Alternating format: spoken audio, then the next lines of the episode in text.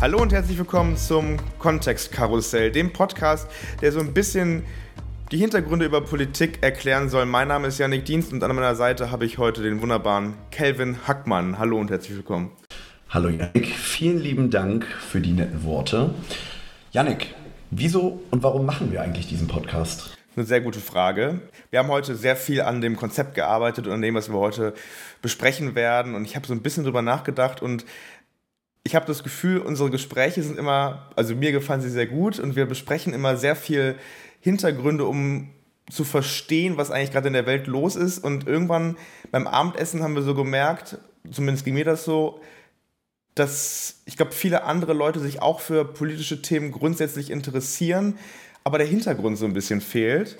Und ähm, wieso das nicht einfach mal aufnehmen, diese Gespräche, und versuchen, ja, den Menschen da draußen mitzugeben, was sind eigentlich die Hintergründe der aktuellen Situation? Also zumindest meine Überlegung. Ich weiß nicht, wie es dir da geht. Was ist so der Anlass für dich gewesen, das zu machen? Vielleicht zur Einordnung unserer Zuhörerinnen und Zuhörer.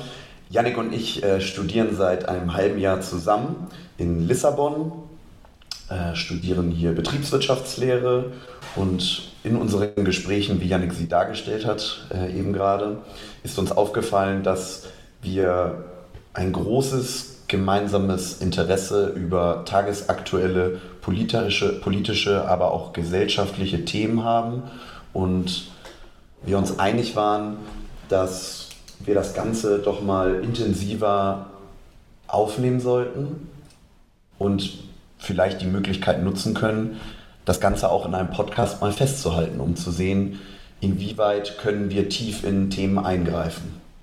Genau, und die halt auch erklären. Ich glaube tatsächlich in unserer Generation, und das auch nochmal zum Hintergrund, du hast gerade gesagt, Kelvin, ähm, wir studieren gerade im Master Betriebswirtschaftslehre, befinden uns so die Mitte, Mitte der 20er, also wir sind Mitte 20 und viele unserer Freunde halt auch.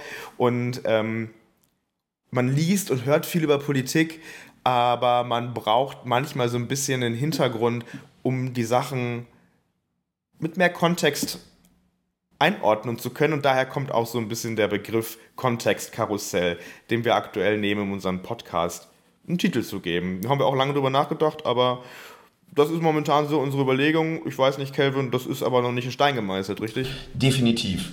Interessant oder auf jeden Fall als Vorwort zu sagen ist, wir haben keine journalistische Ausbildung und sind auch keine Journalisten oder ähm, gehen einem Journalismusstudium nach, wie wir eben schon dargestellt haben, sondern wir versuchen uns über die Medien, die uns zur Verfügung stehen, eine Meinung zu bilden und dann über den Kontext und den Tellerrand rauszugucken, was passiert eigentlich in der Welt. Ja, und das Ganze soll auch Spaß machen. Also, ne, wir sind keine Journalisten, wir meinen das hier schon ernst, aber immer so eine bisschen, ich glaube, jeder, der uns kennt, weiß, wir streuen immer so ein bisschen so eine Prise Humor noch mit rein.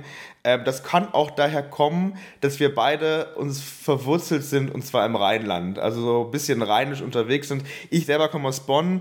Kelvin, Du bist aber zur größten Zeit eigentlich nicht aus, aus dem Rheinland, oder? Ich bin ein Nordlicht, aber aufgrund meines Vaters, der aus Köln kommt, beziehungsweise dadurch der väterliche Teil meiner Familie, habe ich auch Wurzeln im Rheinland und ähm, dadurch haben Jannik und ich ähm, doch die eine oder andere äh, Schnittmenge, auch wenn es um, sagen wir mal, Humor und auch musikalische Inhalte geht.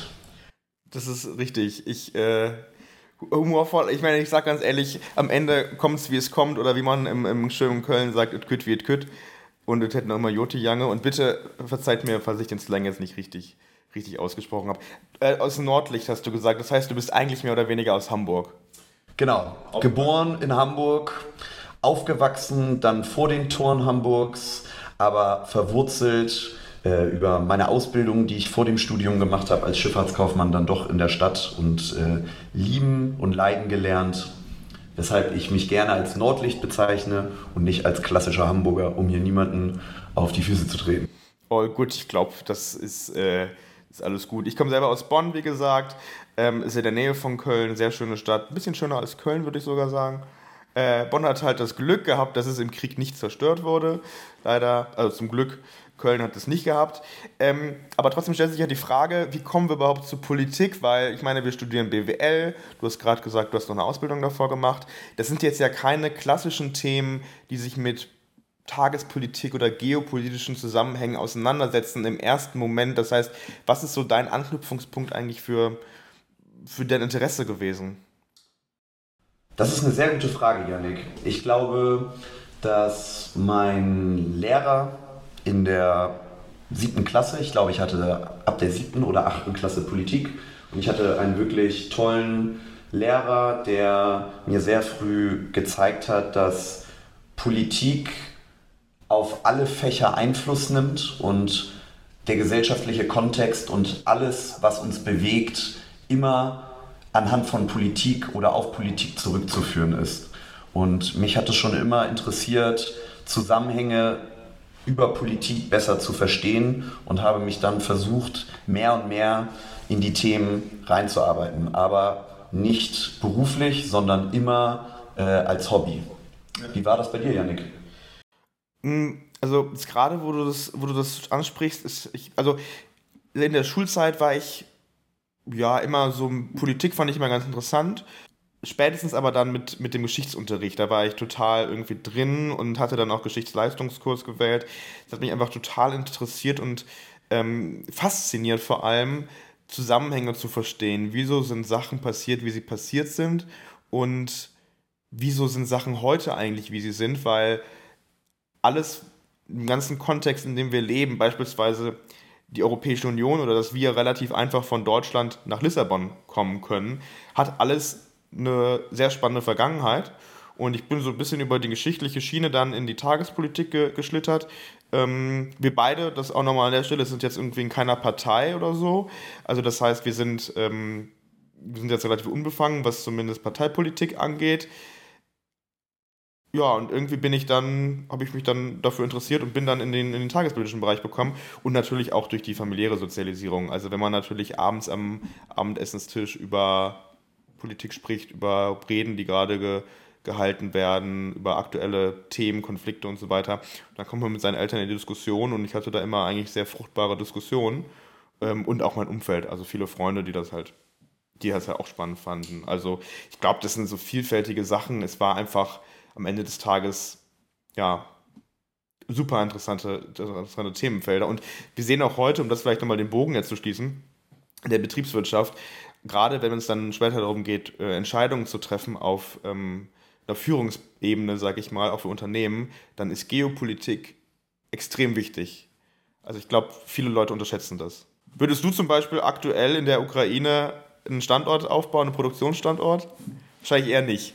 Janik, das ist eine sehr spannende Frage und damit kommen wir eigentlich zu unserem heutigen Oberthema, für das wir uns entschieden haben, vielleicht zur zeitlichen Einordnung aller Zuhörerinnen und Zuhörer.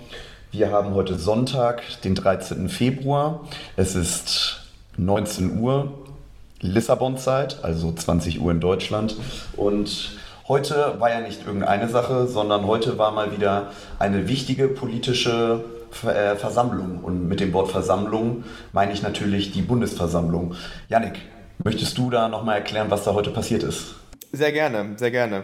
Ähm, heute haben sich 1472 Menschen getroffen und zwar in einer einmaligen Konstellation. Wir gehen vielleicht in einem gesonderten Podcast nochmal auf die Bundesversammlung ein, aber die Bundesversammlung ist das Organ, das zusammentritt, sobald äh, der Bundespräsident gewählt werden muss.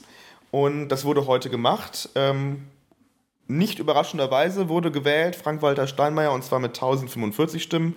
Also das sind die Stimmen vor allem der, der Koalition, also der Ampelregierung plus CDU, CSU, ähm, die quasi gewählt haben. AfD und Linke hatten jeweils noch eigene Kandidaten aufgestellt. Was allerdings tatsächlich spannend ist, äh, dass Frank-Walter Steinmeier seine zweite Amtszeit jetzt äh, antritt und ähm, auch nur zwei Amtszeiten machen kann. So, er ist jetzt Bundespräsident. Wir gehen irgendwann nochmal darauf ein, was ist eigentlich Bundespräsident, was ist Bundestagspräsident.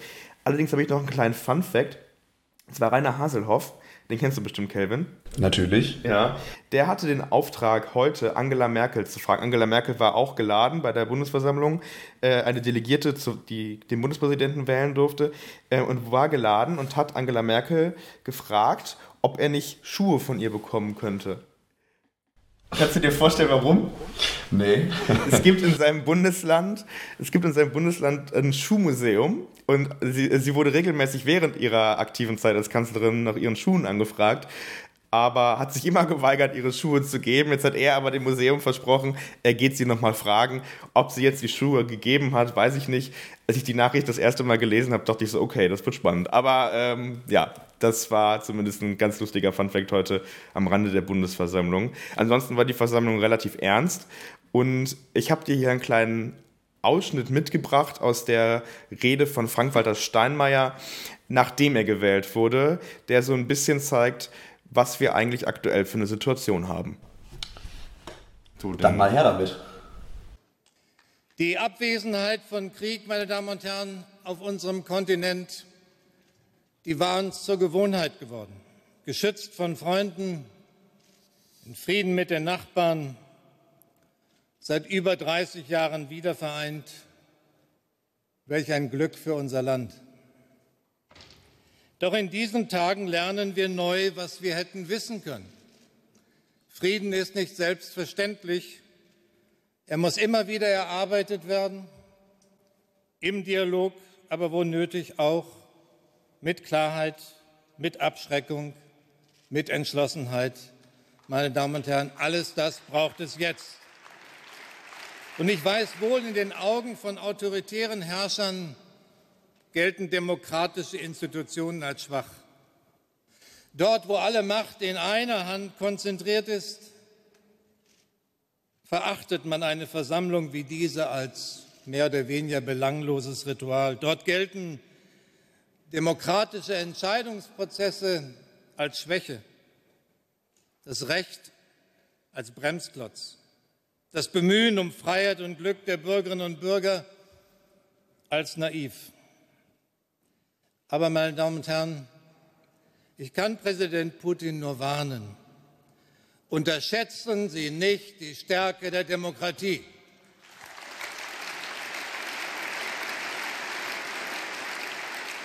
Ich appelliere an Präsident Putin, lösen Sie die Schlinge um den Hals der Ukraine, suchen Sie mit uns einen Weg, der Frieden in Europa bewahrt.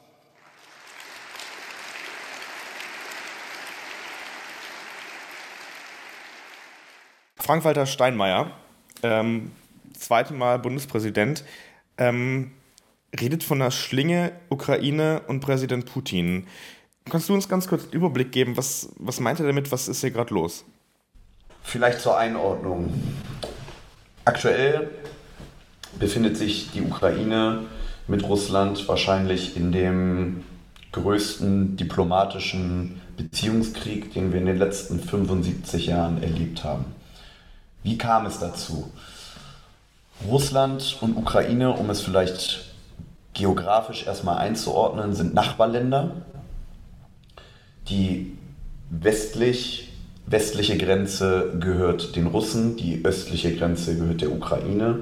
Und sie sind natürlich geschichtlich aufgrund der UdSSR nach dem Zweiten Weltkrieg bis den frühen 90ern geschichtlich und politisch nicht nur verbandelt, sondern waren vereinigt. Russland und die Ukraine waren eigentlich immer irgendwie in verschiedensten Konstellationen zusammen. Also das ganz alte Reich, mittelalterliche Reich, nannte sich Kiewer Russ. Das müssen wir uns mal merken. Das kommt später nochmal. Und dann natürlich das russische Reich, das Zarenreich und dann zuletzt in der UdSSR. Ja, und seit 1991, quasi seitdem die Sowjetunion dann zerfallen ist, gehen wir auch gleich nochmal detaillierter drauf ein. Ähm, es ist quasi das erste Mal seit ja, Hunderten von Jahren, dass beide Staaten nun irgendwie eigenständig nebeneinander existieren. So, und du hast es gerade schon gesagt, es grenzt direkt an Russland an, Ukraine grenzt direkt an an die Europäische Union und zwar an Polen. Genau, und am Ende ist es deswegen so interessant, beziehungsweise auch aktuell medial so wichtig für Deutschland, nicht nur, weil die Ukraine schon immer beziehungsweise geschichtlich auf die letzten 30 Jahre reduziert europäische Hilfen empfängt und damit auch Hilfen ähm, von Deutschland empfängt, aber auch, weil am Ende des Tages Polen, letzte Land der Europäischen Union, zwischen dem Konflikt und der deutschen Bundesrepublik ist. Ja, also an der Ukraine halt. Und das, genau das sprichst es gerade an. Ähm, wir haben natürlich verschiedenste Konflikte innerhalb des europäischen Kontinents gehabt, sowohl Belarus, da müssen wir auch gleich nochmal ganz kurz drauf eingehen, ähm, Jugoslawien und so weiter, also diese ganzen Konflikte, die es gab, aber keiner war jemals so nah dran an der Europäischen Union wie das, was wir jetzt gerade sehen. Und deswegen auch das, was Frank-Walter Steinmeier sagt, übrigens auch sehr ungewöhnlich, dass ein Bundespräsident mal so klare Worte führt, der darf ja am Ende nichts machen, ist ja kein Kanzler, ähm, untermauert eigentlich die aktuelle Brisanz der Lage, ähm, die wirklich sich von Tag zu Tag verschärft. Also was würde das bedeuten, wenn Russland jetzt äh, in die Ukraine, äh, Ukraine einmarschieren würde für Europa? Ich glaube, Janik, davor müssen wir nochmal erwähnen, ähm, dass der Eingriff bzw. der Streit zwischen Russland und der Ukraine nicht erst in den letzten drei oder vier Wochen sich hochschaukelt. Wir reden hier über einen Zeitraum von zehn Jahren fast, in der Russland sehr proaktiv die Ukraine als Land hinterfragt und ukrainische Territorien hinterfragt. 2014, möchte ich anmerken, wurde ja die Krim annektiert. Und mit annektieren meine ich, das Land wurde von den Russen besetzt. Wir sind momentan in einem Status von allen völkerrechtlichen Institutionen, dass sie zwar nicht von, als russisches Staatsgebiet offiziell benannt wird, aber am Ende des Tages weiß jeder einzelne von uns, dass die Krim russisch ist und nicht mehr ukrainisch. Ja. Und ich, ich würde gerne mal ganz kurz, weil ich das auch damals schon extrem spannend fand.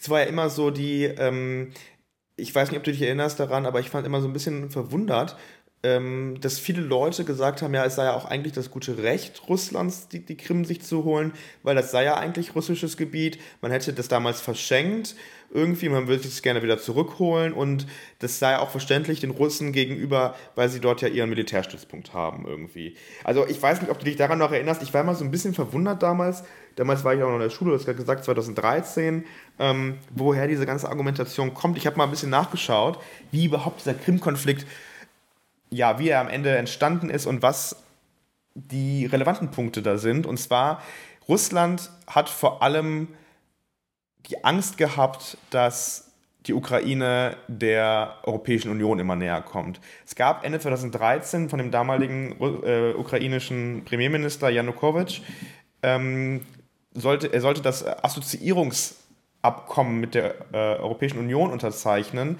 Das hätte eigentlich bedeutet, mehr Freihandel zu wagen mit der, mit der Ukraine seitens der Europäischen Union, Korruption zu bekämpfen und eine ja, etwas einheitlichere Sicherheitspolitik Richtung Europäische Union zu erlauben.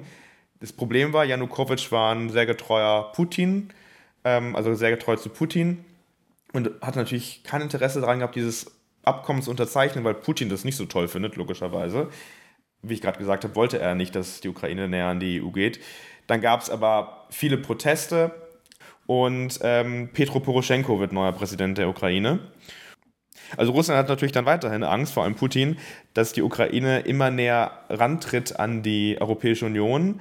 Das Assoziierungsabkommen wird dann auch unterzeichnet und es war tatsächlich eine Überlegung, dass die Ukraine der NATO beitreten sollte. Ist am Ende nicht passiert.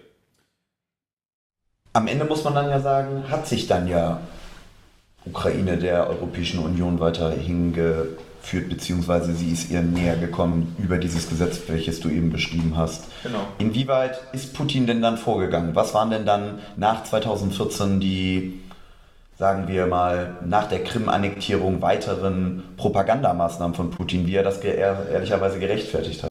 Ja, wir müssen nochmal einen Schritt vielleicht vorausgehen. Und zwar ist die Ukraine mh, hm, schon also es ist, nie, es ist ein großes Land. Man muss vielleicht schon mal sagen, die Ukraine ist das äh, flächenmäßig zweitgrößte Land nach Russland in Europa, hat aber nicht ganz so viele Einwohner wie Deutschland, also deutlich weniger Einwohner als Deutschland. Bei wie viel sind wir da ungefähr? 2019 laut Statista liegen wir bei 45 Millionen Einwohner. Wenn wir das angucken im deutschen Kontext, in Deutschland leben 83 Millionen Menschen. Also ich würde sagen knapp doppelt so viele ja. kaufmännisch abgerundet. Kaufmännisch abgerundet, genau. Genau, und ähm, natürlich hat nicht hat die gesamte Bevölkerung nicht eine Meinung, sondern da gibt es natürlich auch pro-russische äh, Gruppen in der Bevölkerung, vor allem in der Ostukraine und zumindest laut Putin auch auf der Krim. So. Und dann gab es, wie ich gesagt habe, diese Proteste eben auf dem Maidanplatz. Ich glaube, der wurde zeitweise auch EU oder ja doch EU-Maidan Maidan genannt, weil es halt die Proteste pro Europa waren. Und da gab es relativ extremistische Gruppen. Auf Deutsch lässt sich diese Gruppe übersetzen in rechter Sektor. Und ähm, Putin hat halt gesagt, okay, die demonstrieren da drauf, die sind pro Europa und die sind angeblich auch extrem stark in der Ostukraine und auf der Krim vertreten. Wir müssen unsere russischen Landsleute, die in der Ukraine sind, beschützen vor diesen Rechtsextremisten, zumindest laut Putin. So. Und ja, dann ist relativ schnell Putin äh, in die Krim rein nicht mit eigenen Soldaten, sondern, ja, sagt man dazu Separatisten? Separatisten, glaube ich, ist in dem Fall das richtige Wort. Ja, genau. Aber es war halt, es war halt offiziell keine russische Militäroperation, das muss man halt schon sagen. Und sie haben halt relativ zügig das Parlament, ähm, Parlament auch eingenommen, ähm, besetzt zumindest für einen gewissen Zeitraum und haben dann, was haben sie gemacht? Sie haben gesagt, wir machen jetzt mal ein Referendum. So. Und die Krim hat dann ein Referendum gemacht, woraus kam, so, laut Propaganda 95 Prozent der äh, Krim-Bewohner möchten lieber zu Russland gehören als zur Ukraine. Ähm, das ginge in Deutschland theoretisch auch, wenn beispielsweise Bayern sagen würde, sie wollen nicht mehr zu Deutschland gehören, dann kann nicht nur Bayern darüber abstimmen, sondern dann muss die gesamte deutsche Bevölkerung, also der gesamte Bundesgebiet darüber abstimmen. Und das hätte in der Ukraine auch passieren müssen, ist aber nicht passiert. Sie haben nur die Krim abstimmen lassen. Und ob die 95 Prozent jetzt stimmen oder nicht, das ähm, ja, sei mal dahingestellt. Auf jeden Fall war das dann quasi die Legitimation dafür, dass die Krim ab dem Zeitpunkt nicht mehr ukrainisch ist, sondern eher russisch. Aber es ist tatsächlich, wie du gerade angedeutet hast, es ist nie so wirklich, also wenn ihr auf Google Maps beispielsweise geht, ist das weder russisch noch ukrainisches Staatsgebiet. Weil der Westen das natürlich auch nicht akzeptiert hat, muss man dazu auch sagen. Die Frage, die sich stellt, ist auch noch acht Jahre danach, wieso hatte Russland ein so großes Interesse an der Krim? Natürlich haben wir gerade darüber geredet, dass es mal russisches Staatsgebiet war, beziehungsweise sowjetisches Staatsgebiet und dass es auch aneinander liegt. Aber ich glaube, viel interessanter nochmal rauszuarbeiten ist der geopolitische beziehungsweise geostrategische Standort der Krim. Ja. Durch die Stadt Sevastopol hat Russland einen Zugang zu den südlichen Gewässern und zum Schwarzen Meer, welcher gegebenenfalls halt europäischen Streitkräften bzw. westlichen Streitkräften äh, zur Verfügung stehen würde und sprich der NATO. Und ich glaube, beziehungsweise Russland wollte dies tunlichst vermeiden, auch aufgrund dessen, dass die Ukraine über die letzten Jahre schon versucht hat, sich zu demokratisieren. Und mit Demokratisierung meine ich, sich der westlichen Welt anzuschließen. Ja, ja, ja, absolut. Also das ist ein, ganz großes, ganz großes Problem, aber ich habe ja eben auch schon die Ostukraine ähm, angesprochen. Also da herrscht ja immer noch ein Konflikt. Seit sieben Jahren, acht Jahren jetzt schon. Vielleicht spannend einzuwerfen, der Fußballverein Schachtor Donetsk, der ukrainisch immer noch ist, kann keine Spiele mehr in Donetsk stattfinden lassen, weil das Ganze ist seit wie gesagt, acht Jahren Kriegsgebiet. Sie führen ihre Spiele woanders in der Ukraine statt, haben ein Ausweichstadion, aber der Verein selber, beziehungsweise viele Menschen sind auch mittlerweile geflüchtet aus dieser Region, weil es halt seit acht Jahren diesen angehenden Kriegszustandsähnlichen Konflikt gibt. Und man darf auch nicht vergessen, es ist Krieg in der Ostukraine. Wenn man heute liest, irgendwie in den Medien, die Ukraine würde Säbelrasseln betreiben, finde ich ein bisschen unverständlich immer, weil es ist, wie gesagt, seit acht Jahren dort Krieg. Und Russland hat gerade erst 100.000 äh, Soldaten an die Grenze zwischen Russland und die Ukraine versetzt. Also es ist tatsächlich, ist tatsächlich sehr schwierig da zu sagen, okay, die Ukraine würde dort die Ukraine würde dort provozieren. Ähm, das lesen wir irgendwie vermehrt tatsächlich von Politikern aus dem sozialdemokratischen Bereich. Auch ein Ex-Kanzler äußert sich dazu gerne mal, Gerhard Schröder. Wir kommen auch gleich nochmal auf Gerhard Schröder und Nord Stream 2 und so weiter. Äh, das sind alles super, super spannende Themen. Aber auch nochmal, um so ein bisschen die Mentalität dahinter zu verstehen, nachdem das Referendum für Pro-Russland war in der Ukraine, hat Putin diesen Tag bezeichnet als Tag der Wiedervereinigung. Also hier ist ganz klar und ganz offensichtlich, das ist eine Legitimation, die sich Russland daraus nimmt, aus diesem Krim-Konflikt zu sagen, okay, aus dem Ukraine-Konflikt meinetwegen sogar zu sagen, okay, das ist eigentlich unser gutes Recht, ihr seid Teil unseres Staates. Und nochmal zum Thema Säbelrasseln. Also man muss wirklich sagen, ähm, Russland als Einordnung hat ungefähr 130 Millionen Einwohner. Davon sind eine Million Menschen Soldaten. Also Russland hat eine Million Soldaten. Wenn man sich dann anschaut, wie viele Soldaten Ukraine hat, was wir im Vorgespräch rausgearbeitet haben, reden wir von maximal 300.000 aktiven Soldaten, die die Ukraine zur Verfügung hat.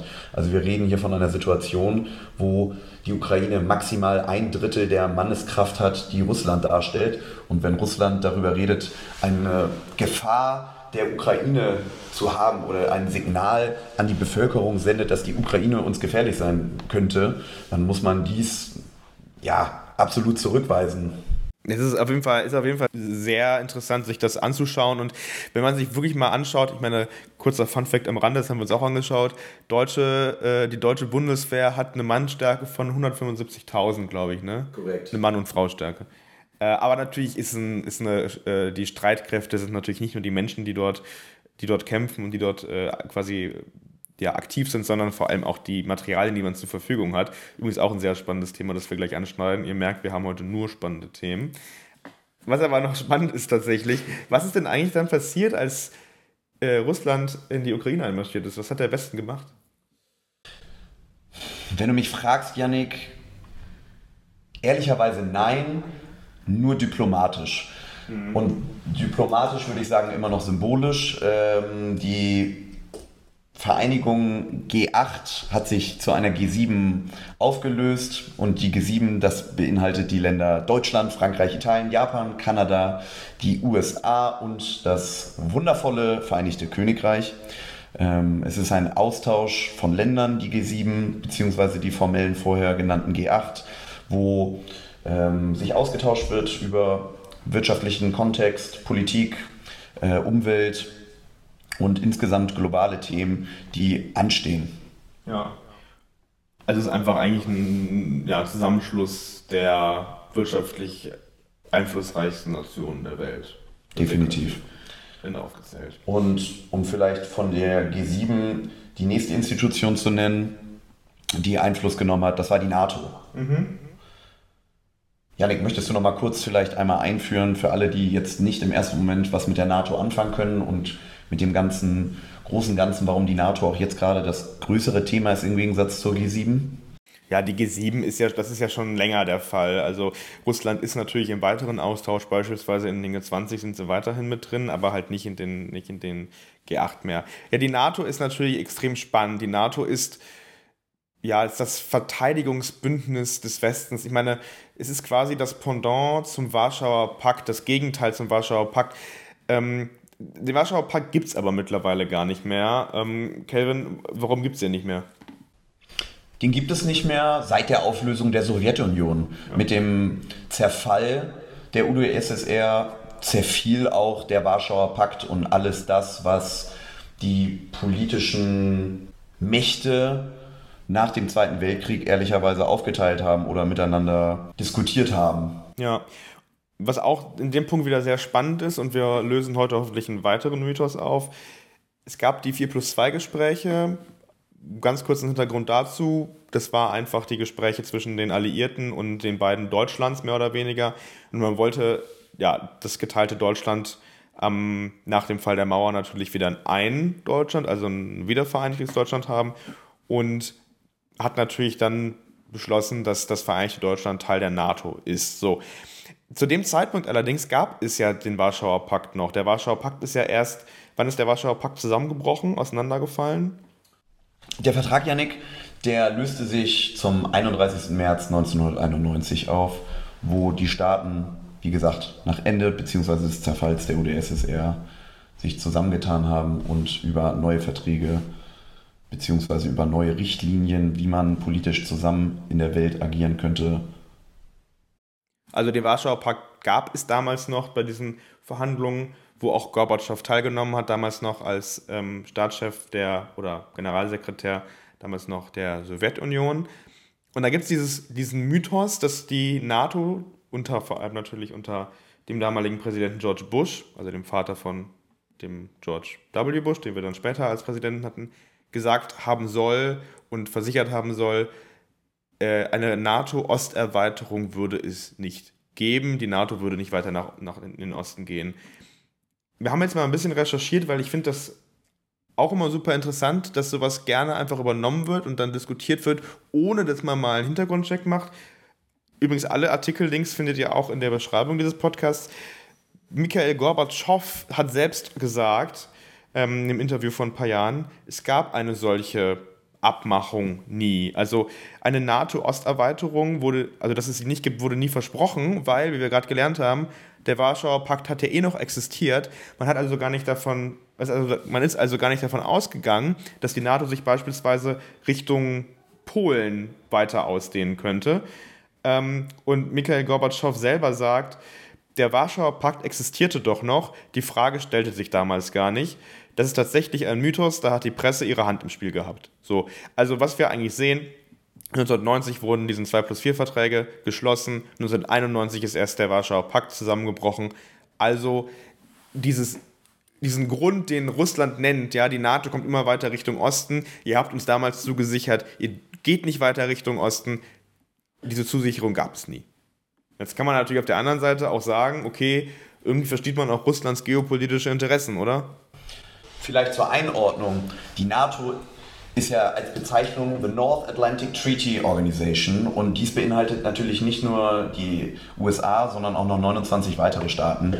Und dies eingeschlossen sind zum Beispiel Belgien, Deutschland, Polen und noch viele weitere Länder, die dabei zu nennen sind.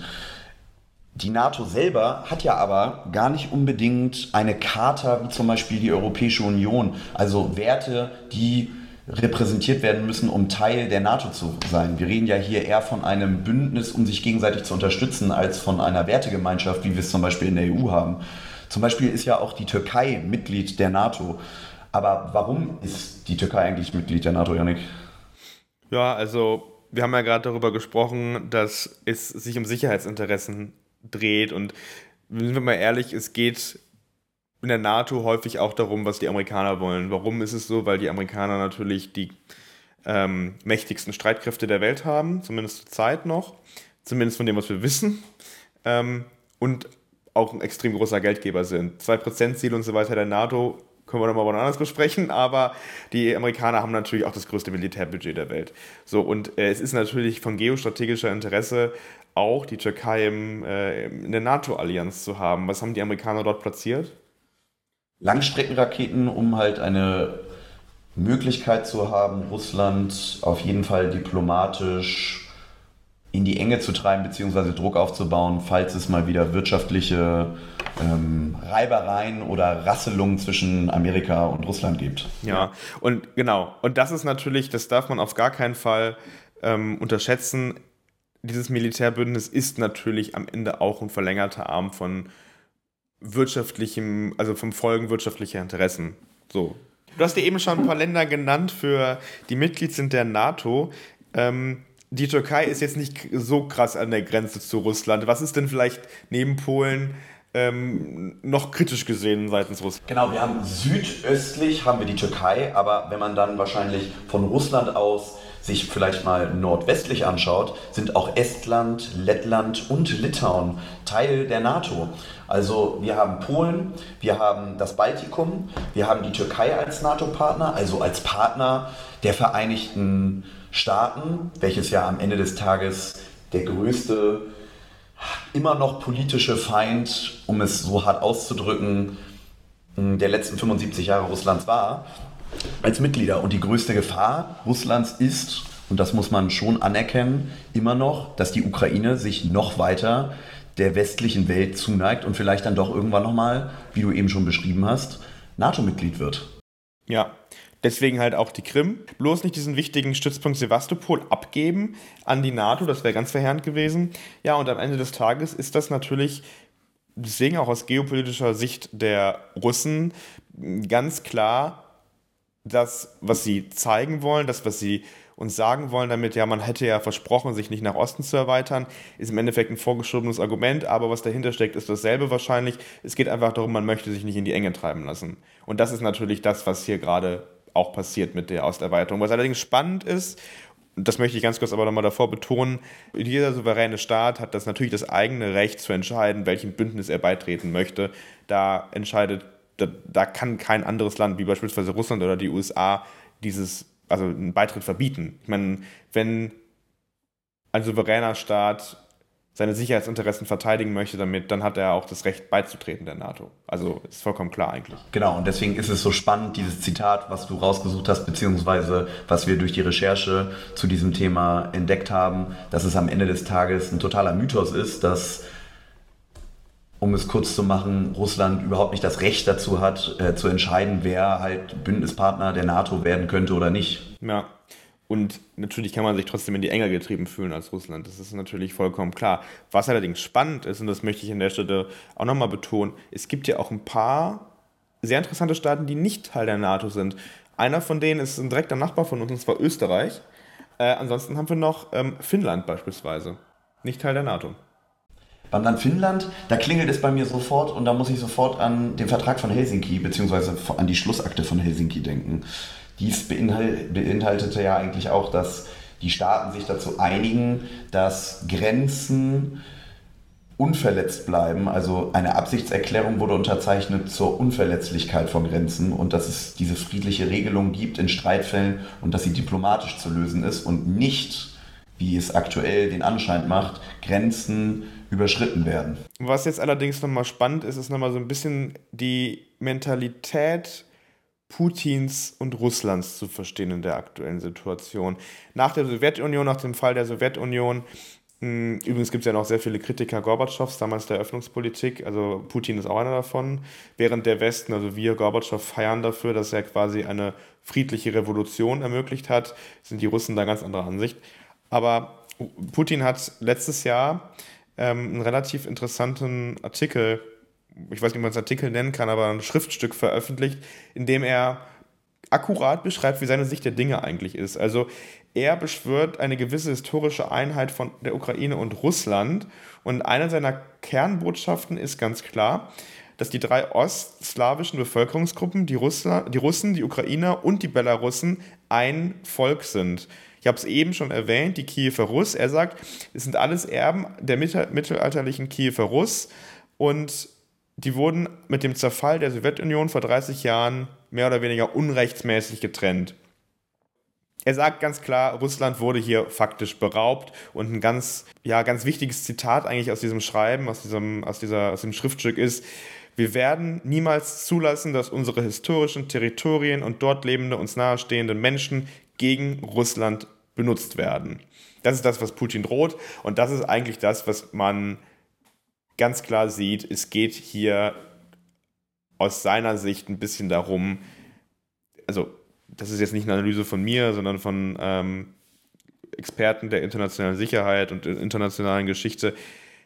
Sein Ziel ist so ein bisschen Peter der Große, Peter dem Großen nachzueifern. Das war der erste Zar Russlands bis 1725 und möchte quasi Russland wieder zu dem großen Reich ähm, führen, was es mal war. Und das erklärt, glaube ich, schon so ziemlich gut, was, was er eigentlich aktuell macht. Er will die Ukraine zurückholen. Spannend vor allem, wenn man sich auch den Kontext vielleicht von einem weiteren Nachbarland anschaut, von Weißrussland, wo ja Belarus. Alexander Lukaschenko seit 1994 regiert 1994, wenn wir zurückzählen, das sind dann doch auch mittlerweile 28 Jahre. Und gerade wenn man sich die letzten zwei Jahre anschaut, war er jetzt nicht unbedingt politisch super sattelfest. Und es gibt ja schon Stimmen, beziehungsweise im Volk von Weißrussland sind die Menschen nicht unbedingt super zufrieden. Aber Putin ist aktuell, so wie es den Anschein macht, noch sehr zufrieden, weil Lukaschenko ein treuer Untergebener Putins ist und deswegen Putin aktuell oder zur jetzigen Zeit da nicht großartig eingreift.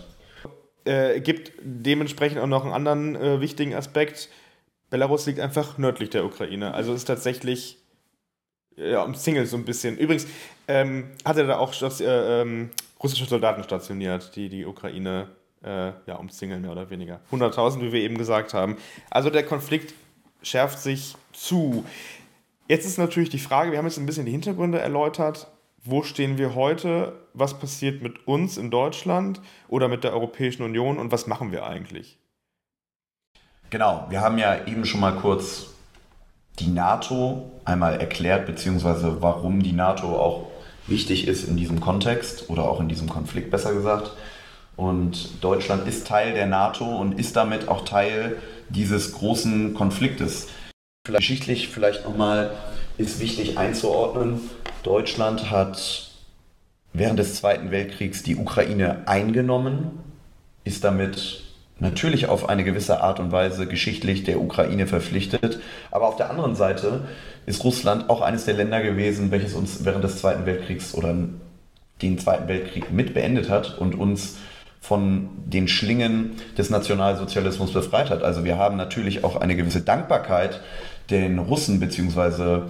der russischen Politik gegenüber oder ein geschichtliches Verantwortlichkeitsverständnis müssen wir entwickeln, weshalb wir nicht nur der Ukraine, aber auch Russland gegenüber eine geschichtliche Verantwortung haben. Auf jeden Fall. Aber wir haben noch ganz andere, ganz andere spannende Themen, die, die uns für diesen ganzen Konflikt wirklich in eine gewisse Sackgasse leiten. Und zwar kommt jetzt ein, vielleicht ein Thema, was man gar nicht so erwartet, aber es geht tatsächlich auch um die Energiewende, die wir in Deutschland haben. Also neben natürlich den geschichtlichen Aspekten sind wir wirtschaftlich abhängig von Russland. So, wir wissen ja alle, die Atomenergie in Deutschland endet wir wollen Kohleenergie reduzieren, wir werden immer mehr abhängig vom Gas. Jeder von uns hat mit Sicherheit schon mal den Begriff Nord Stream 2 gehört, der immer relevanter wird. Ähm, Nord Stream 2 hat aber auch geopolitische Auswirkungen, die wir gerade spüren. Und zwar, bisher ging, gab es schon einige Gaspipelines durch Europa. Die gingen beispielsweise durch Belarus, von Russland nach, äh, nach Europa, nach Polen, nach Deutschland. Die gingen aber auch durch die Ukraine. Äh, ging auch welche durch die Türkei, aber die, die, die größten gingen durch äh, Belarus und die Ukraine.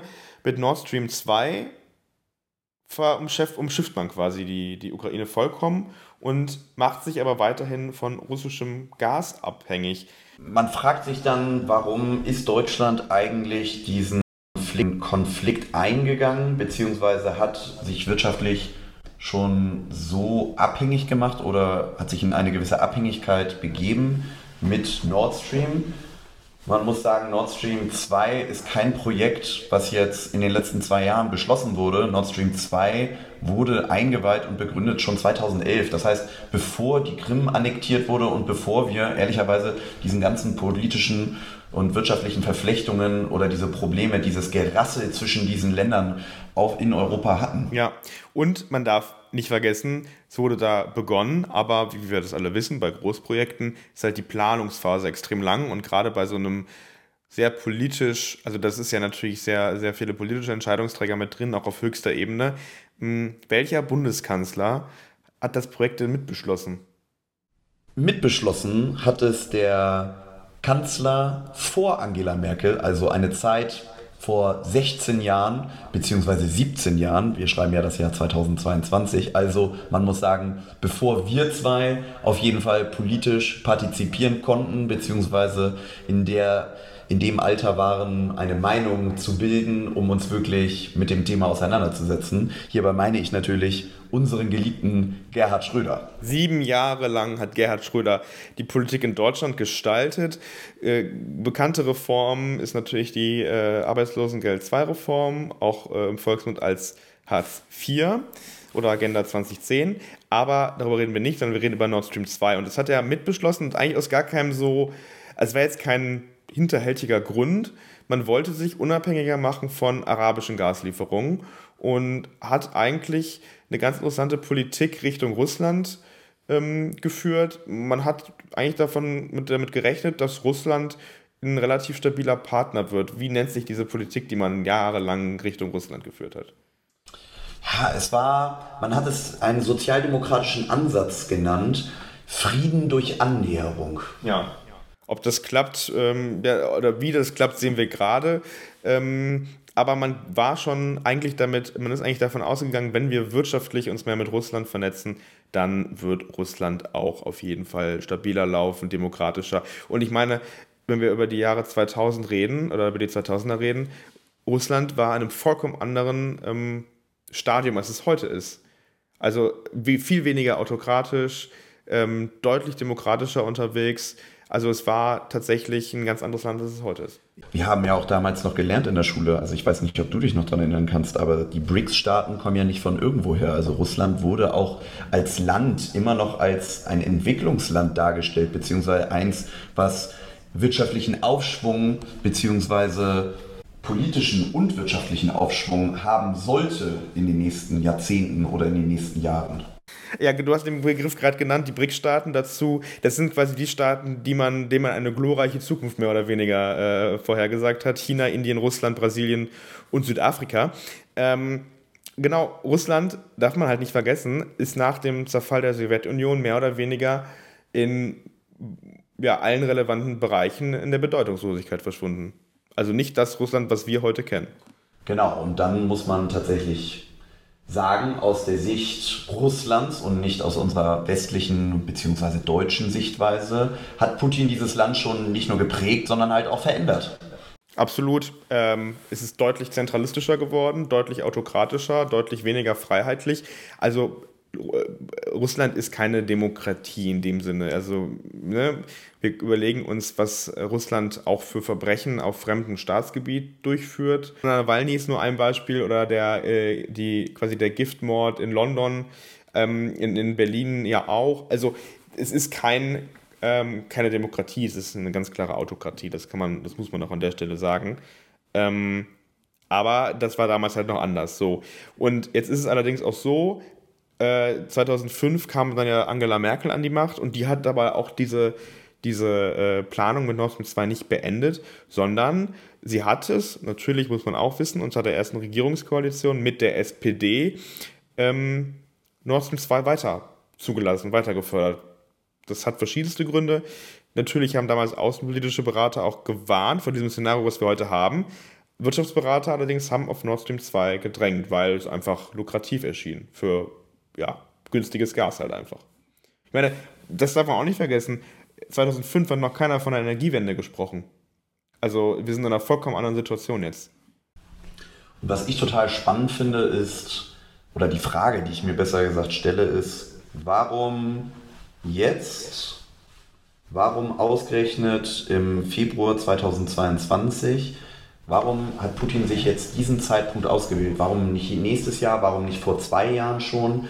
Was ist der wirkliche Grund Putins zeitlich jetzt gewählt, sich dafür zu entscheiden, jetzt die Ukraine vielleicht zu annektieren?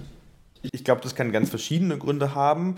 Es gibt sehr viele spannende, sage ich mal, politische Gründe, die wir gleich mal vielleicht uns anschauen können.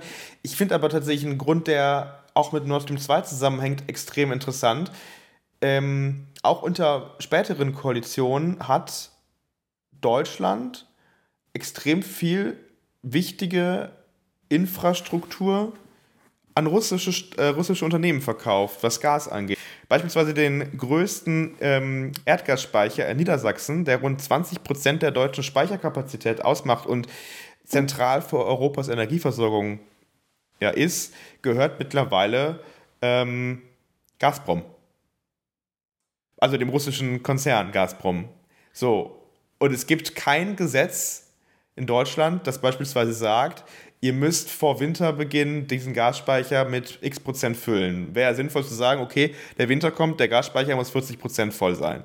Gibt's nicht. Aktuell sind die Gasreserven so tief wie lange nicht. Wir sind noch im Winter in Deutschland, hier in Lissabon. Kelvin und ich spüren das jetzt nicht so stark, aber äh, in Europa, Mitteleuropa Ost- und Westeuropa ist es relativ kalt momentan und aktuell gibt es auch keine großen Gaslieferungen aus, äh, aus, aus Russland, obwohl der Gaspreis gerade auf einem extrem guten Preis ist. Das heißt, Russland, die natürlich unter Sanktionen noch leiden von der Krim, ähm, könnten extrem gut Gas verkaufen und damit sehr, sehr viel Geld machen. Machen sie aber nicht. Ich meine, das hat ja auch eine gewisse, einen gewissen Beigeschmack, oder? Äh, ich glaube, im, in Baden-Württemberg wird man sagen Geschmäckle. ich meine, was bedeutet das am Ende des Tages? Ist Europa damit erpressbar, mehr oder weniger? Europa ist nicht nur aufgrund der geografischen Lage, aber aufgrund der vielen wirtschaftlichen Zusammenhänge und auch dessen, dass Russland natürlich das größte Land unseres Kontinents ist, immer auf eine gewisse Art und Weise abhängig von Russland.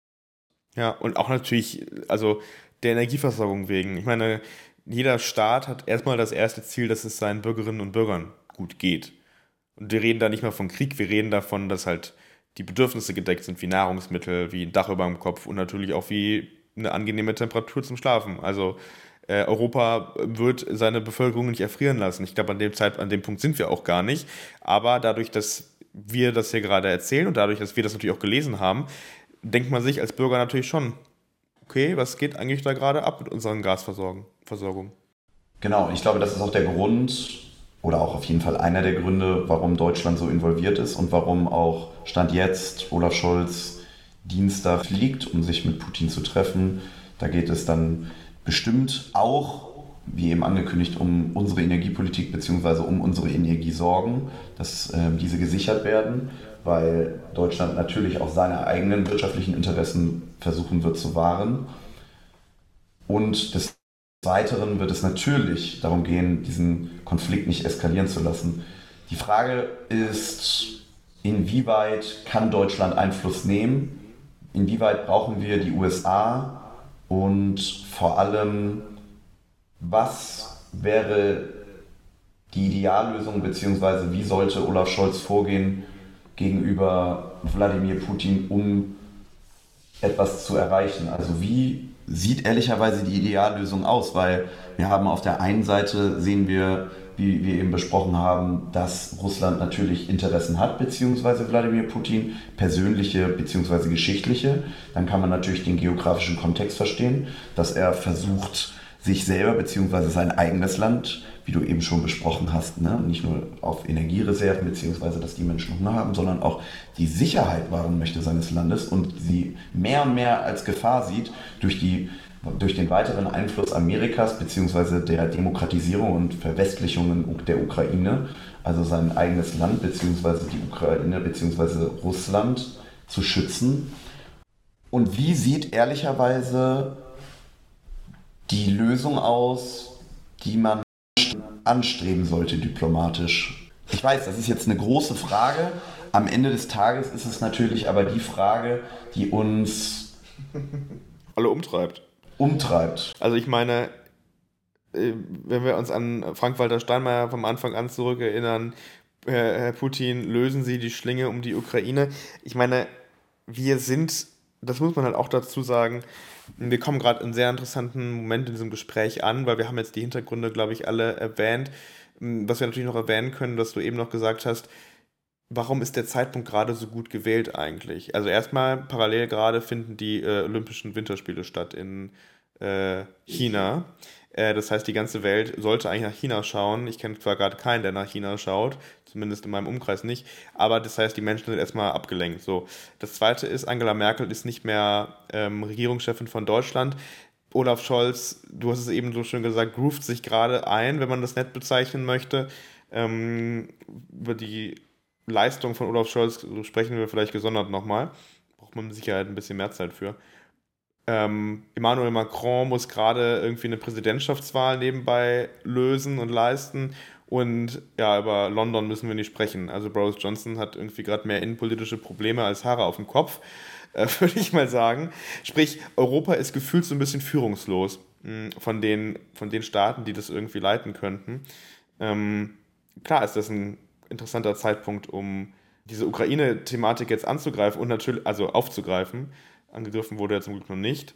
Ähm, und natürlich, wenn wir über den Atlantik schauen, die Amerikaner, ja, ich meine, die haben gerade einen Präsidenten, der natürlich also schlechter als Donald Trump kann man kaum sein, aber der natürlich auch gerade nicht unbedingt mit sehr guten Umfrageergebnissen und auch nicht mit mit, mit Brillanz glänzt, möchte ich mal so sagen. Ich würde es mit Führungspersönlichkeit, ja.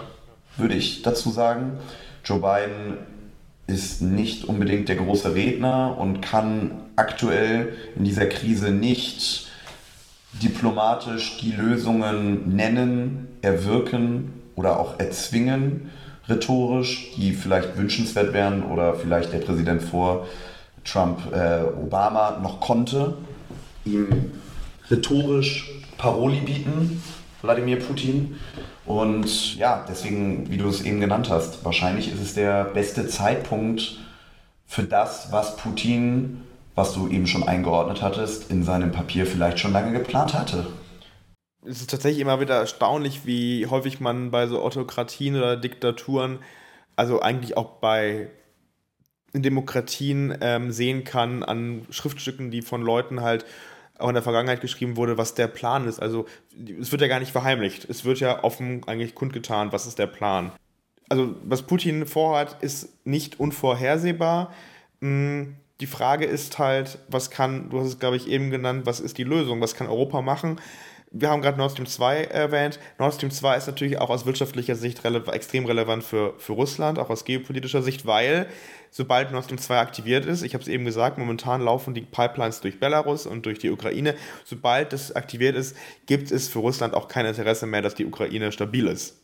So, weil da dann das Gas nicht mehr durchläuft, sondern es läuft dann quasi über die Ostsee. Direkt übrigens nach ähm, Mecklenburg-Vorpommern wo aktuell auch die SPD regiert. Also die SPD hat ein nicht so rühmliches, ähm, nicht so rühmliche Anteilnahme an diesem ganzen Geschehen aktuell. Mm, wir haben natürlich auch gerade wieder einen sozialdemokratischen Kanzler und Nord Stream 2 ist deswegen auch auf der Liste quasi gar nicht erst an den Start zu gehen. Und das ist das Spannende eigentlich. Äh, ihr habt es vielleicht auch mitbekommen, vor kurzer Zeit, das ist echt nicht lange her, gerade ein paar Tage, war Olaf Scholz in Washington. Genau, dort hat er sich getroffen mit Joe Biden und Joe Biden hat, wie ich zumindest finde, sehr klare Worte in dem Fall gewählt in der Abschlussrede. Er hat Deutschland in die, nicht nur in die Pflicht genommen, sondern er hat gesagt, falls gewisse Sachen nicht eintreten sollten, kann Nord Stream 2 so nicht rangehen und Amerika wird sich ähm, ja, in den Möglichkeiten, die es gibt, Sachen überlegen, um dagegen vorzugehen. Falls Deutschland weiterhin es anstrebt, beziehungsweise die aktuelle Regierung, so wie sie es aktuell plant, Nord Stream 2 ähm, ja, anzuschließen ans Netz. Genau, und äh, ähm, Olaf Scholz hat Nord Stream 2 im gesamten Aufenthalt und eigentlich seit diesem ganzen Konflikt das Wort Nord Stream 2 nicht in den Mund genommen. Übrigens auch nicht der Parteivorsitzende Lars Klingenbeil in einer letzten Talkshow bei Markus Lanz. Also es ist tatsächlich aktuell eine Strategie der Sozialdemokratischen Partei Deutschlands, Nord Stream 2 nicht zu erwähnen.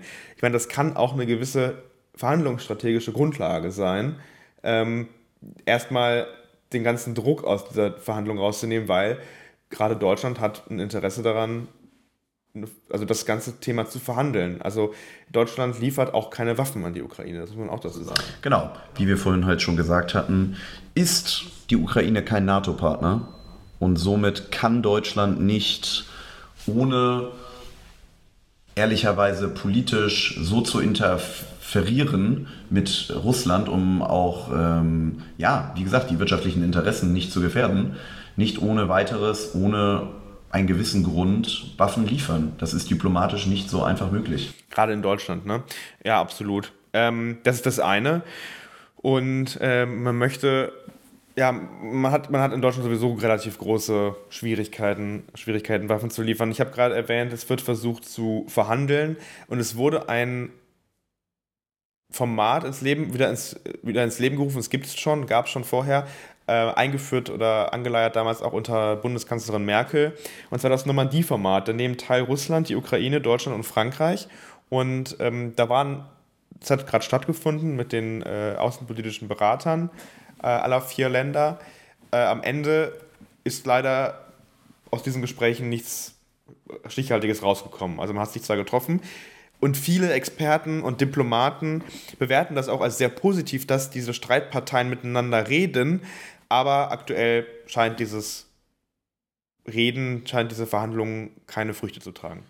Obwohl wir natürlich jetzt sagen, wie du eben gesagt hattest, Deutschland tut sich in der ganzen Sache natürlich ähm, aufgrund ähm, ja, unserer Geschichte schwer, Waffen zu liefern, sind wir dann doch auch ähm, ein, einer unserer Exportschlager ist und bleibt dann am Ende des Tages doch Waffen und in verschiedene Regionen, wie zum Beispiel in die äh, Region Peschmerga, wurden dann im letzten Jahr trotzdem Waffen geliefert. Also wir suchen uns das schon manchmal gerne aus, wohin wir Waffen liefern und wo nicht. Da, wo halt wirtschaftliche Interessen kollidieren, wie zum Beispiel jetzt mit Russland, wo wir halt engere Beziehungen haben, dann werden dort in dem Konflikt dann keine Waffen geliefert. Aber wenn wir nicht unbedingt äh, ja, großartig mit beiden Parteien, die sich bekriegen, was zu tun haben, dann werden einfach nur wirtschaftliche Interessen und nicht unbedingt humanitäre äh, vertreten. Ja, äh, absolut richtig. Ich dachte gerade, du kommst mit dem, mit dem, mit dem äh, Exportschlager Helme. Äh, Deutschland hat nämlich, Verteidigungsministerin Lamprecht hat 5000 Helme in die Ukraine geliefert. Ja, da ähm, wird die Strategie angewandt, die Leute sollen sich zwar verteidigen können, aber bloß nicht angreifen also ja, oder zumindest verteidigen mit einem Helm ist schwierig, aber zumindest äh, sollen bitte nicht direkt sterben. So nach dem Motto, ein bisschen Selbstschutz ist schon erlaubt. Ja, es ist tatsächlich, ist tatsächlich eine sehr verquickte Situation. Ich glaube, an diesem ganzen wirtschaftlichen, äh, geopolitischen Thema habt ihr das gerade schon gemerkt, was Nord Stream 2 angeht. Äh, am Rande sei noch erwähnt, die zweite Sanktion, die im Gespräch war, war, dass man Russland aus SWIFT rausnimmt. Äh, es ist quasi die internationale, also die Möglichkeit, internationale Zahlungsströme zu tätigen, Zahlungsverkehr zu tätigen. Allerdings hat Außenministerin Baerbock, äh, CDU-Chef Merz und weitere Spitzenpolitiker schon gesagt, dass es eigentlich keine Sanktion ist, die sinnvoll ist, weil es uns genauso viel schaden würde wie den Russen. Ähm, beziehungsweise man, man möchte das eher nicht machen es bleiben also tatsächlich gar nicht so viele, so viele Möglichkeiten, wie das Problem jetzt gelöst werden kann. Waffenlieferungen gibt es aber tatsächlich. Äh, was passiert denn eigentlich gerade in der Ukraine mit Waffen? Ja, Janik, das ist eine gute Frage. Wie wir eben schon vorher erörtert haben, in der NATO sind mehrere Mitglieder und am Ende des Tages haben auch nicht nur Deutschland, auch andere Länder ein großes Interesse daran, dass dieser Konflikt nicht eskaliert. Deshalb ähm, hat sich zum Beispiel auch Großbritannien eingesch eingeschaltet und leistet Unterstützung, vor allem beim Aufbau der ukrainischen Marine in der Ostsee. Ähm, innerhalb der Europäischen Union ist Polen aktuell das Land, was die größte Militärhilfe äh, in die Ukraine entsandt, beziehungsweise aktuell noch am, auf äh, polnischem Boden ist. Genauso wie amerikanische Soldaten sind aktuell, es sind 65.000 amerikanische Soldaten verteilt in ganz Europa. Alleine 35.000 davon sind in Deutschland stationiert. Aktuell sind 5000 bzw. 3000 und ab nächster Woche weitere 2000 stationiert an der Grenze Polens zu der Ukraine. Und die Bundesregierung hat angekündigt, auch weitere ähm, zusätzliche Soldaten nach Litauen ehrlicherweise zu schicken. Ja. Ähm, spannend ist tatsächlich, die Niederlande ähm, haben angekündigt, Kampfjets nach Bulgarien zu schicken. Frankreich geht nach Rumänien, also wird Soldaten nach Rumänien äh, entsenden. Und jetzt wird spannend, die Türkei liefert Drohnen in die Ukraine, und zwar, weil sie natürlich NATO-Partner ist. In anderen Gebieten wiederum, beispielsweise im Syrien-Konflikt, sind sie ein guter Verbündeter eigentlich Russlands. Sehr spannend. Wusste ich tatsächlich auch nicht. Ja, also es ist tatsächlich, ähm, da wird es mit Sicherheit auch Hintergründe noch geben, aber es ist tatsächlich interessant zu sehen, wie ambivalent das Verhältnis manchmal ist. Am Ende des Tages, und das betonte Bundeskanzler Scholz, das gehört auch zur Transparenz hier dazu, ähm, in den, also ja zumindest in den, äh, in den USA war, Deutschland ist das Land, das seit 2014, zumindest laut der Bundesregierung, die meisten finanziellen Direkthilfen an die Ukraine geliefert hat. Und zwar reden wir von 2 Milliarden Euro Direkthilfen durch Deutschland und 3,8 Milliarden Euro durch die Europäische Union, wo den größten Teil auch der, ähm, der deutsche Staat trägt. Das ist seit 2014. Militärische Hilfen seit 2014 liegen bei umgerechnet 1,3 Milliarden Euro. Sprich, Deutschland ist tatsächlich schon sehr dabei, ähm, sehr viel Geld zu investieren allerdings nicht unbedingt in den Ausbau der Streitkräfte, sondern auch in verschiedenste Programme wie Demokratieförderung und äh, freie Presse und so weiter und so fort. Aber Deutschland unterstützt natürlich auch an anderer Stelle. Das muss an der Stelle, finde ich, auch einfach mal gesagt werden. Tja, Janik, was ist denn jetzt das, was wir mitnehmen von unserem heutigen Gespräch und wie schließen wir jetzt eigentlich den Kreis? Ich meine, wir hatten vorhin ganz kurz schon mal angefangen, darüber zu reden, was glauben wir, oder ich hatte dir die Frage gestellt, was können wir uns vorstellen, nicht nur was passiert oder was auch die Ideallösungen sind, aber um es vielleicht, die Ideallösung ist vielleicht etwas kompliziert oder nicht so einfach, natürlich nicht einfach darzustellen oder rauszuarbeiten, aber vielleicht um einen Ausblick zu schaffen, was erwartet uns in der nächsten Woche. Hast du da Prognosen? Naja, es ist ein Worst-Case-Szenario. Die CIA hat tatsächlich durchgesteckt und auch äh, es gab vor ein paar Tagen ein ähm, Krisentreffen aller NATO-Mitgliedstaaten unter Einberufung der Vereinigten Staaten von Amerika, sprich von äh, Joe Biden, dass Russland am Mittwoch in die Ukraine einmarschieren möchte.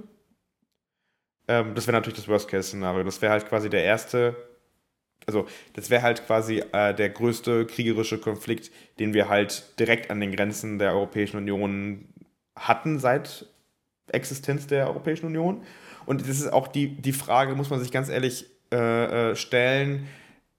Wir sind die Generation, oder auch unsere Eltern sind die Generation, die bisher ohne jegliche kriegerische Auseinandersetzung in Europa gelebt haben. Wenn das jetzt beginnt, ist halt die Frage, ist das vorbei? Und das wäre natürlich für uns und für unsere Zukunft sehr kritisch. Also das ist jetzt sehr diplomatisch ausgedrückt. Ich glaube, das ist auch der Grund, warum wir uns das Thema für unseren ersten Podcast ausgesucht haben, beziehungsweise als großes Thema aufgebaut hatten, weil es einen unfassbaren Einfluss nehmen kann, wenn er nicht gelöst wird. Auf uns, auf unsere Zukunft und auf alles, so wie wir vielleicht Politik, Demokratie und Frieden ehrlicherweise kennen. Absolut. Und ich meine, Europa ist man kann ja viel über die Europäische Union streiten und sich über die, Demo äh, die Bürokratie ärgern, aber Europa ist das Bündnis, was uns seit Jahrzehnten ähm, Frieden hier in Europa quasi garantiert. Wenn wir uns die Geschichte mal anschauen, vielleicht haben wir auch nochmal in einem Podcast dazu die Gelegenheit, Europa war immer im Krieg. Also es gab keine wirklich friedliche lange Zeit. Es gab mal eine gewisse Zeit, aber an sich war der, also Europa, was wir heute kennen, immer in kriegerischen Auseinandersetzungen verwickelt. Und wir leben gerade in dem, im Wohlstand und in der Möglichkeit, dass wir halt, ja, in Freiheit und Frieden leben. Und natürlich hat man da schon so ein bisschen die Sorge, was passiert eigentlich? Ich meine, gut, unsere Eltern haben im Kalten Krieg gelebt. Ähm, da war die Sorge vielleicht da, dass was passiert, aber es ist ja tatsächlich, tatsächlich auf europäischem Boden kein kriegerischer Akt passiert. Also das wäre das Worst-Case-Szenario auf jeden Fall. Die Frage ist halt auch, was machen denn die NATO-Staaten? Äh, gehen die, wie, wie unterstützen, also sobald Russland die Ukraine betritt, was passiert da? Ich habe das Gefühl, dass vielleicht Geschichte wiederholt sich dann doch irgendwie immer, wie du eben schon einmal erwähnt hattest, auf Wladimir Putin und seine äh, Schreiben beziehungsweise sein Pamphlet, wo er genannt hatte, was er vorhatte und dass ja schon ganz viele weitere davor und danach ähnliches getan haben und dann nach dem, was sie geschrieben hatten, dann auch so gehandelt haben habe ich das Gefühl, dass die Ukraine einen ähnlichen Platz in der Geschichte einnehmen könnte, wie es Deutschland nach der Teilung der Länder nach dem Zweiten Weltkrieg ehrlicherweise hatte. Also ich will damit keine Worst-Case-Szenario Schwarzmalerei-Lösung anprangern, aber ich könnte mir sehr gut vorstellen, dass wir die Möglichkeit haben, eines geteilt, einer geteilten Ukraine in meinst, zwei Besatzungszonen. Ach, du meinst, dass die, die NATO wirklich sich kriegerisch involviert in den Konflikt? Ja. Weil bisher muss man ja nochmal zusammenfassen, das, was wir auch mitgenommen haben, bisher stationiert man ja nur NATO-Soldaten noch in NATO-Staaten. Also es gibt ja keinen NATO-Soldat, der aktuell bereit ist, in der Ukraine zu kämpfen, für die Ukraine. Absolut, deswegen habe ich auch das Wort eben, oder beziehungsweise die zwei Wörter Worst-Case-Szenario benutzt, weil ich glaube, dass das Worst-Case-Szenario definitiv eine russische Invasion wäre und diese russische Invasion meines Erachtens aber nur so aussehen würde oder ausgehen könnte, damit, dass gewisse Teile der Ukraine eingenommen werden, die NATO eingreifen würde aber in diesem Eingriff eine diplomatische Aufteilung wahrscheinlich der Ende des Konflikts sein könnte. Aber was will Russland haben? Will Russland nur die Ostukraine? Kiew? Ich weiß nicht. Das ist die große Frage. Ich glaube, das ist die insgesamt große Frage. Wir sind hier im Kontextkarussell und wir versuchen viel Kontext zu dem Thema rauszuarbeiten, aber in die Glaskugel bzw. in die Zukunft schauen, ist dann doch manchmal gerade auch in diesem Konflikt einfach schwieriger, als man. Ja, natürlich. Ich meine, wir leben gerade in einer Zeit vor, mit einer Pandemie. Das hätte vor der Pandemie auch keiner für möglich gehalten, was das für Einschränkungen mit sich bringt. Ich glaube, was, was aber nochmal einfach nochmal ein interessanter Punkt ist, gerade sind die Winterspiele in China. Äh, China ist ein wichtiger, also Russland ist eine gewisse Abhängigkeit von China, sprich, Russland wird jetzt also für China sind die Spiele auch sehr wichtig. Ob die jetzt Mittwoch einmarschieren, ist es ja auch weird. Das ist wie, wie, so ein, wie so ein Schedule, den man halt hat. Ja, wir marschieren am Mittwoch ein. Ähm, das wird wahrscheinlich auch nicht mehr passieren, weil die Amerikaner das halt äh, verkündet haben.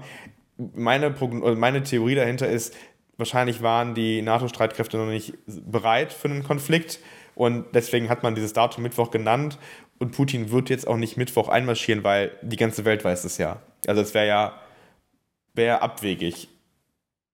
Denkt man jetzt am Sonntagabend. Wer weiß, wie das Mittwoch ist. Aber der Punkt, der zweite Punkt, der halt auch dagegen spricht, dass man halt China nicht irgendwie brüskieren möchte und dort halt nicht den Fokus von den Winterspielen jetzt auf den Krieg oder auf einen möglicherweise Konflikt halt in der Ukraine lenken möchte. Vielleicht hat man ja so ein Gentleman's Agreement, dass man noch wartet bis zum Ende der Winterspiele. Das klingt alles gerade sehr perfide, aber ich meine, so funktioniert Politik. Absolut, und sie hat, ich meine, wir haben darüber schon die ganze Zeit geredet, immer schon passiert. Sachen wiederholen sich.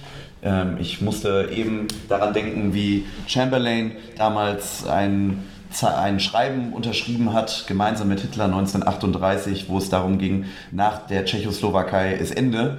Und äh, am Ende sollte das medial so wirksam gestaltet werden, beziehungsweise medial sollte so Druck aufgearbeitet werden oder ausgeübt werden, dass die Alliierten oder die späteren Alliierten die Möglichkeit bekommen, noch ein Jahr Zeit zu haben, beziehungsweise sich länger vorzubereiten. Wir wissen natürlich erst im Nachhinein, dass es nur ein Jahr war, bis dann am Ende Polen überfallen wurde und der Zweite Weltkrieg eröffnet wurde. Aber es wurde auf jeden Fall durch die Medien Zeit gekauft damals von dem britischen Premierminister.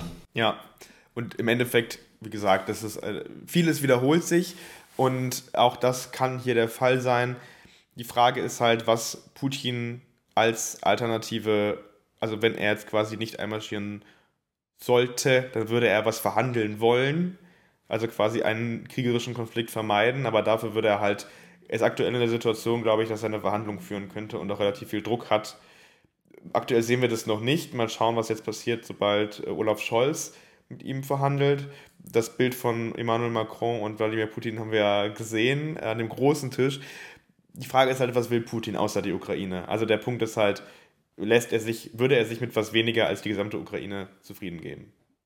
Oder ist es ein Ablenkungsmanöver für irgendwas ganz anderes? Ich meine, das sind ja alles äh, Szenarien, die man durchspielen kann, aber ähm, natürlich hoffen wir alle, dass dieses Worst-Case-Szenario nicht eintritt.